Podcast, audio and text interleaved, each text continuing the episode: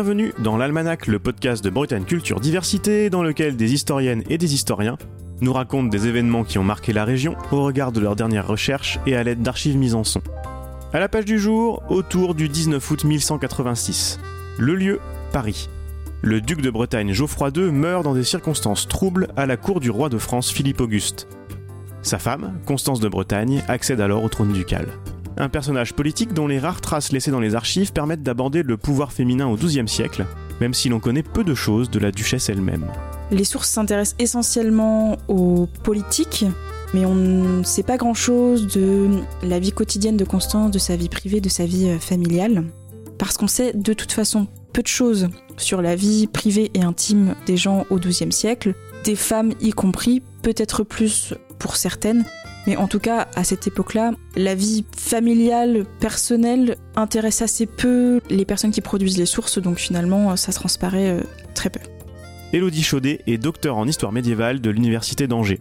Elle est spécialiste des femmes de l'aristocratie bretonne au Moyen Âge et a notamment publié La duchesse Constance de Bretagne et le gouvernement en héritage à la fin du XIIe siècle dans les Annales de Bretagne et des pays de l'Ouest c'est factuel, il y a plus d'hommes qui exercent le pouvoir que de femmes. Là, vraiment, il ne s'agit pas du tout de nier, euh, cet état de fait. C'est un peu plus difficile de détecter le pouvoir des femmes parce que, justement, comme il est euh, régulièrement officieux, faut savoir croiser les sources, lire parfois un peu entre les lignes. Mais très honnêtement, quand on cherche des femmes de pouvoir, on en trouve. Elles existent et elles existent dans les sources. Constance est un bon exemple, mais pas du tout un cas exceptionnel.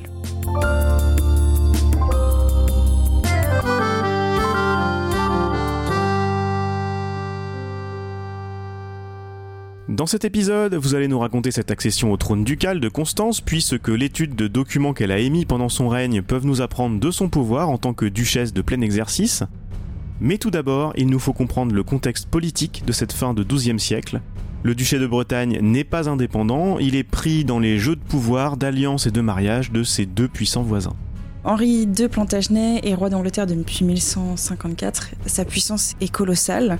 Il se trouve à la tête d'un agglomérat de territoires qu'on appelle l'Empire Plantagenet, même si c'est pas vraiment un empire. En France, ça correspond grossièrement à la moitié ouest du royaume. Et c'est une construction qui est due à des conquêtes, mais aussi à une plutôt habile politique matrimoniale et successorale. Et face à lui, il y a le roi Philippe Auguste, qui est roi de France depuis 1180. Il a moins de ressources, forcément. Mais il faut bien comprendre qu'Henri II est souverain en Angleterre, par contre, en France, il est vassal de Philippe Auguste pour ses territoires, donc Aquitaine, Normandie, Maine, Anjou, Touraine. Et pendant cette période, la Bretagne passe progressivement d'un comté à un duché, donc c'est pareil, un regroupement de, territoires. Et le, le, duché, justement, est politiquement instable puisqu'il y a une crise successorale. Et comme souvent, la crise successorale s'insère dans un schéma de parenté qui est plutôt complexe. Je note déjà pour nos auditeurs que même la terminologie est encore fluctuante. Et dans les archives que nous écouterons un peu plus tard, il est souvent fait mention de comte ou de comtesse de Bretagne pour désigner en réalité les ducs et duchesses. Dans les années 1160, Conan IV devient duc de Bretagne grâce à l'aide d'Henri II et il reste dépendant du Plantagenet par la suite. La dépendance de Conan IV vis-à-vis d'Henri II se poursuit puisque on est dans une période où finalement il y a pas mal de rébellions, de révoltes des seigneurs euh, bretons qui notamment voient d'un mauvais œil l'influence d'Henri II Plantagenet sur la Bretagne. Le duc Conan IV a du mal en fait à mater ces rébellions, si bien qu'il demande de l'aide à Henri II, et Henri II organise une expédition euh, répressive en 1166 pour mater les rebelles. Conan IV est dépendant d'Henri II pour son arrivée au pouvoir et ensuite son maintien au pouvoir euh, à la tête euh, du duché de Bretagne. Alors justement en 1166, Conan IV abdique, vraisemblablement il est poussé à l'abdication quand même. Et pendant cette même année, sa fille unique, Constance, est fiancée au fils d'Henri II, qui est un fils puiné, Geoffroy Plantagenet. Alors à ce moment-là, Constance n'a que 5 ans, hein, elle est née en 1561, donc on n'est pas encore à l'étape euh, du mariage. Mais ça permet justement à Henri II de poursuivre sa mainmise sur le duché, puisque c'est lui qui va en fait euh, gouverner le duché pendant euh, la minorité de, de, son fils et de sa future bru. Ce mariage, il a lieu bien plus tard, il a lieu en 1181 le mariage entre Geoffroy et Constance. Alors Geoffroy déjà il a 23 ans, il est plus âgé que Constance. Il devient duc de Bretagne régnant sous le nom de Geoffroy II. Et donc la domination qui est désormais exercée par Henri de Plantagenet, elle est plus indirect, hein, c'est plus de l'influence désormais. Et en fait, l'intégration de Geoffroy II se déroule plutôt bien. Déjà, il va respecter en quelque sorte la tradition, il va imiter les anciens ducs, et il va être reconnu par euh, les grands seigneurs euh, bretons, ce qui est quand même euh, plutôt avantageux pour lui. Il existe des tensions entre Geoffroy et son père Henri II Plantagenet, mais en fait, il existe des tensions entre Henri II Plantagenet et ses fils de manière générale. Malgré tout, Henri II Plantagenet va quand même laisser la mainmise territoriale à Geoffroy on en arrive à notre 19 août 1186, ou en tout cas dans les quelques jours autour de cette date. Que sait-on de la mort du duc Geoffroy II Honnêtement, on ne peut pas en dire grand-chose, on a très peu de certitudes. Donc justement, à ce moment-là, Geoffroy Plantagenet est à Paris, il est à la cour de Philippe Auguste. La famille Plantagenet connaît des tensions entre le père et les fils, c'est assez compliqué. Mais systématiquement, évidemment, le roi de France soutient les fils contre le père, hein, ça l'arrange ces petites tensions internes. Selon Yannick Ilion, la présence de Geoffroy à Paris à ce moment s'expliquerait par le fait qu'il organiserait euh, un complot visant à récupérer des, des, territoires euh, frontaliers. Alors les circonstances de sa mort sont assez obscures, il y a deux hypothèses. Il advint en ce temps que Geoffroy, illustre comte de Bretagne, fils d'Henri, roi d'Angleterre, arrivant à Paris, dut prendre le lit pour cause de maladie. Quelques jours plus tard, les médecins s'étant dépensés en vain, il entra dans la voie de toute chair le 14 des calendes de septembre.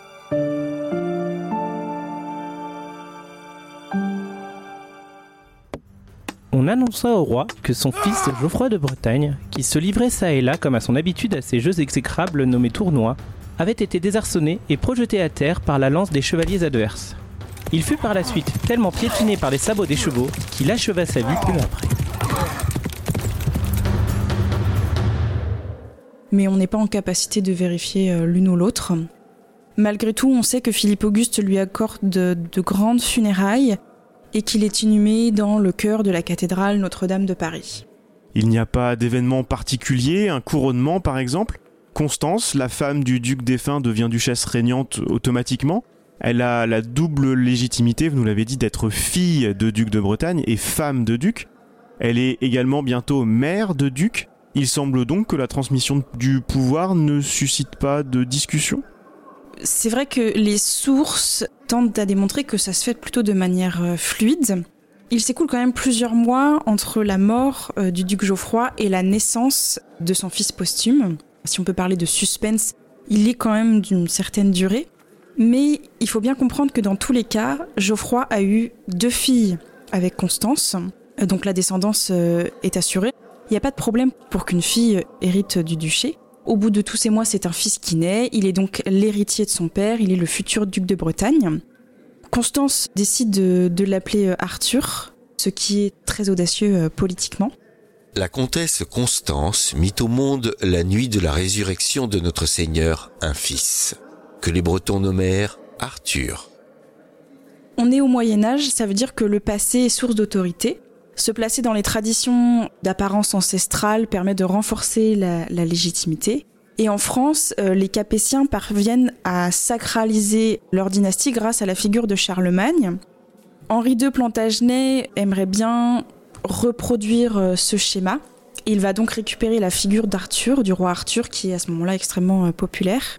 Pour revenir à Constance, en prénommant son fils Arthur, elle renverse l'instrumentalisation de la figure du roi Arthur et fait de son fils une sorte d'espoir d'indépendance pour la Bretagne, même s'il faut mettre des gros guillemets au terme d'indépendance. Oui, on y reviendra tout à l'heure. Euh, dans les jeux d'influence que vous nous décriviez précédemment, la garde et l'éducation d'Arthur deviennent rapidement l'enjeu d'une bataille diplomatique acharnée. Pourquoi? La bataille pour la garde des enfants, elle concerne pas uniquement Arthur, elle va aussi concerner les, filles. Constance a eu deux filles de Geoffroy, Aliénor et Mathilde, mais Mathilde meurt à une date inconnue dans, la, à la fin de la décennie 1180. Donc il reste Aliénor euh, et Arthur, et Philippe, euh, Auguste et Henri II souhaitent tous les deux en avoir la garde, surtout celle d'Arthur, qui a la garde de l'héritier, en fait, a le gouvernement euh, du duché. Finalement, Constance parvient à conserver la garde d'Arthur près d'elle en Bretagne. C'est important, il reste en Bretagne. Et donc c'est comme ça qu'elle devient la régente euh, du duché sans emporter le nom. Et Aliénor, par contre, elle est, elle est confiée à, Henri de Plantagenet, donc elle, elle, part en Angleterre. Alors, faut préciser que la régence, c'est pas quelque chose d'inédit à ce moment-là. Il y a des expériences de régence qui sont pratiquées au sein de la dynastie française. Lorsqu'il y a la, minorité ou l'absence euh, de la personne qui règne, on va déléguer le pouvoir à un, ou plusieurs individus. C'est pratiqué aussi au sein de la Bretagne. On a l'exemple de Conan III. Il devient duc de Bretagne à un jeune âge et donc il gouverne dans une sorte de co-régence avec sa mère euh, Hermangarde d'Anjou et ça dure plusieurs décennies, hein, ça fonctionne plutôt bien. Par contre, la notion de régence, on ne va pas la trouver telle qu'elle dans les sources. Dans les actes qui sont émis par Constance, elle ne se présente jamais comme régente, elle ne se présente jamais comme quelqu'un qui a le pouvoir au nom de son fils. Pourtant, elle va pratiquer l'interrègne. Elle se retire lorsque son fils euh, entre en âge de gouverner après une quinzaine d'années environ et elle prépare son fils Arthur au gouvernement, c'est-à-dire qu'elle va l'associer euh, dans certains des actes qu'elle aimait. Il faut aussi comprendre qu'au XIIe siècle, la régence n'est pas institutionnalisée comme à la fin du Moyen Âge, donc elle n'emporte pas vraiment le nom, les termes ou la forme telle qu'on la connaît euh, plutôt euh, sur le dernier siècle, 14e, 15e siècle. Parlons de Constance justement. Les études se multiplient depuis quelques décennies sur la question du pouvoir politique féminin à la suite du développement de l'histoire des femmes et du genre. Vous avez par exemple étudié les chartes de Constance avec ces nouvelles questions. Que sont ces documents? Alors le chartrier de Constance donc, se compose de 77 chartes qui ont été éditées par Judith Evrard et Michael Jones au siècle dernier déjà. Le terme de charte est quand même assez flou dans le cas présent, c'est un acte écrit qui émane d'une autorité royale, religieuse ou seigneuriale, pour reprendre les termes d'Olivier euh, Guillaume-Janin. Ces chartes, ce sont soit des originaux, soit des copies qui sont conservées en France, en Angleterre, euh, voilà, dans, les archives euh, départementales et autres, autres lieux de, de conservation. La plupart sont en latin, il y en a quelques-unes en français quand même. Et l'objet des chartes est vraiment très très variable. Il y a des donations à des établissements religieux, des exercices de droit du co ou de juridiction euh, ducale. Qu'est-ce que ces chartes disent de la vision que Constance de Bretagne pouvait avoir de son pouvoir? Ce qui est vraiment important, c'est de mesurer ce qui est écrit et ce qui ne l'est pas. Comme je l'ai dit, elle ne se présente jamais comme étant une régente dans les faits. Elle ne dit pas qu'elle a le pouvoir par délégation. En revanche, régulièrement, Constance de Bretagne, elle précise, elle, dit qu'elle est la fille de Conan IV. Elle se place dans la lignée de Bretagne. Constance, fille du comte Conan, duchesse de Bretagne, comtesse de Richemont, à tous fidèles du Christ, tant présents que futurs, qui verront les présentes, saluant notre Seigneur. Je veux qu'ils viennent à la connaissance de votre université. Elle rappelle son statut euh, de fille de duc de Bretagne, donc justement de ces trois liens avec les ducs, femme, fille, euh, mère, c'est vraiment la filiation qu'elle décide systématiquement de mettre euh, en lumière, ce qui peut sembler quand même un peu paradoxal, puisqu'elle se place comme l'héritière de son père et pourtant elle a clairement euh, un comportement d'interrègne. Elle utilise sa filiation comme source de légitimité, alors qu'elle perçoit son gouvernement comme étant une période de transition avant que son fils ne soit en âge de gouverner en comparant ces chartes avec celles de ses prédécesseurs et de ses successeurs, souvent des hommes, peut-on dire que Constance est en quelque sorte un duc comme un autre? Constance, elle s'inscrit vraiment dans, la continuité. Son statut de régnante est confirmé par les nombreuses chartes qu'elle émet seule. Elle incarne l'autorité euh, en Bretagne. Elle apparaît comme seule décisionnaire, même si évidemment elle est entourée d'une équipe. Elle exerce effectivement le pouvoir et sa période de règne laisse assez peu de traces finalement de révolte, euh, de rébellion interne. Donc son pouvoir était quand même euh, accepté et reconnu par les barons bretons qui pourtant, on le sait, ne sont pas forcément frileux de rébellion. Au niveau des lieux d'édition des chartes, pareil, c'est assez significatif euh, de ces pratiques du pouvoir. C'est beaucoup Rennes et Nantes, donc elle occupe les mêmes lieux que ses prédécesseurs, même si elle a un pouvoir itinérant tout comme eux. Et le contenu des chartes hein, confirme une pratique classique du gouvernement, elle confirme ou réaffirme des donations réalisées par ses prédécesseurs, elle entretient les liens entre le pouvoir central et les seigneurs. Elle s'insère dans la diplomatie de l'Europe occidentale, hein. elle est reconnue comme régnante par les autres gouvernants. Et autre signe de sa reconnaissance dans la lignée de Bretagne, ses successeurs vont confirmer certaines de ces, de donations. Par contre, il y a une spécificité dans son action, ça réside dans le fait qu'elle conserve ses missions féminines notamment l'entretien de la mémoire euh, des défunts. Elle va par exemple réaliser des donations pour entretenir la mémoire de son père et de son mari. Je veux qu'ils viennent à la connaissance de votre université, comme en considération de la piété divine, et pour le remède de mon âme et de mes prédécesseurs et successeurs, qu'avec le consentement et libre volonté de mon fils Arthur, j'ai donné et concédé, et par ses présentes, confirmé à Dieu et au lieu de la bienheureuse Vierge Marie du Mont Prédoret et aux religieux servant la Dieu, mon Prédoret, qui s'appelle le Pré du Comte pour en faire une métairie. Vous nous décriviez donc un pouvoir largement similaire à celui d'un duc de Bretagne du temps. A priori, le fait que Constance soit une femme ne pose pas de problème spécifique au grand seigneur breton? Non, il n'y a, pas, a pas vraiment de débat. On priorise les, garçons, mais s'il n'y en a pas, bah, c'est pas grave, on prend les filles. C'est pas un problème. C'est pas un problème, mais ça peut fragiliser dans le sens où, comme c'est une fille ou une femme, on peut utiliser son sexe pour euh, contester le pouvoir. Et je suis persuadée que si les barons bretons n'avaient pas été satisfaits euh, du gouvernement de Constance, ils auraient dit c'est une femme, on n'en veut plus. Enfin, ils auraient trouvé prétexte pour, euh, pour essayer de l'éloigner du pouvoir. C'est vraiment une question d'opportunisme, plus que de misogynie. C'est d'ailleurs ce que l'on observe dans le jeu d'influence entre France et Angleterre que vous nous décrivez tout à l'heure, notamment via le mariage. C'est vraiment intéressant de voir qu'en fait son sexe est instrumentalisé euh, par les puissances voisines pour attirer la Bretagne dans le, dans giron d'influence. Comme vous le disiez, l'un des principaux euh, moyens d'utiliser son sexe pour euh, s'avantager politiquement, c'est par les mariages successifs. C'est grâce à son mariage avec Geoffroy Plantagenet qu'Henri II Plantagenet intègre pleinement la Bretagne dans les territoires qu'il domine. Richard Cœur de Lion fait emprisonner Constance euh, par le biais de son mari Ranulphe de Chester qui d'ailleurs lui a été euh, imposé. Et en fait, le troisième époux, euh, c'est, il est apparenté au roi de France et ça permet de changer en fait la tendance quant aux affinités du duché sur le plan diplomatique. Et ensuite, c'est bien parce que c'est une femme qu'on lui dispute la garde d'Arthur. Mais ce qu'il faut quand même vraiment comprendre, c'est que ces comportements sont pragmatique et motivée par de l'opportunisme plus par qu'un trait culturel misogyne. Et Constance euh, elle-même semble animée par une conscience dynastique et elle s'active à faire perdurer euh, cette lignée, quel que soit son sexe. L'histoire politique entre Bretagne, France et Angleterre durant le règne de Constance jusqu'à son retrait au profit d'Arthur en 1201 est très complexe. Je renvoie nos auditeurs au livre indiqué dans les notes de l'épisode euh, pour en savoir plus. Ce que l'on note dans tout cela, c'est une volonté de Constance de s'affranchir des tutelles de ses deux voisins. Alors il faut évidemment faire attention aux anachronismes, hein. au XIIe siècle il est bien trop tôt pour parler de patriotisme ou d'identité que l'on qualifierait de nationale. Nous avons d'ailleurs parlé de France et d'Angleterre pour simplifier les choses tout au long de l'épisode, mais même ça c'est anachronique de ce point de vue-là. Pour Constance, s'agit-il seulement de la conscience dynastique que vous évoquez, c'est-à-dire une volonté de perpétuer le pouvoir et les possessions de sa famille, ou est-ce qu'il existe également la recherche d'une certaine forme d'autonomie politique, euh, pour éviter le terme d'indépendance, trop compliqué à manier pour cette époque, euh, comme vous nous l'avez euh, souligné plus tôt? Il suffit de regarder le, parcours des Plantagenets et la construction de leur territoire pour constater que la notion d'identité nationale ne semble pas pertinente pour la période. Et d'ailleurs, le duché de Bretagne, à la fin du XIIe siècle, il est différent du siècle précédent. les différents pays et comtés se sont progressivement retrouvés sous l'autorité d'un seul seigneur à la suite de, mariages et diverses successions. Donc c'est vrai que la notion euh, d'unité, il faut vraiment prendre beaucoup de précautions avec.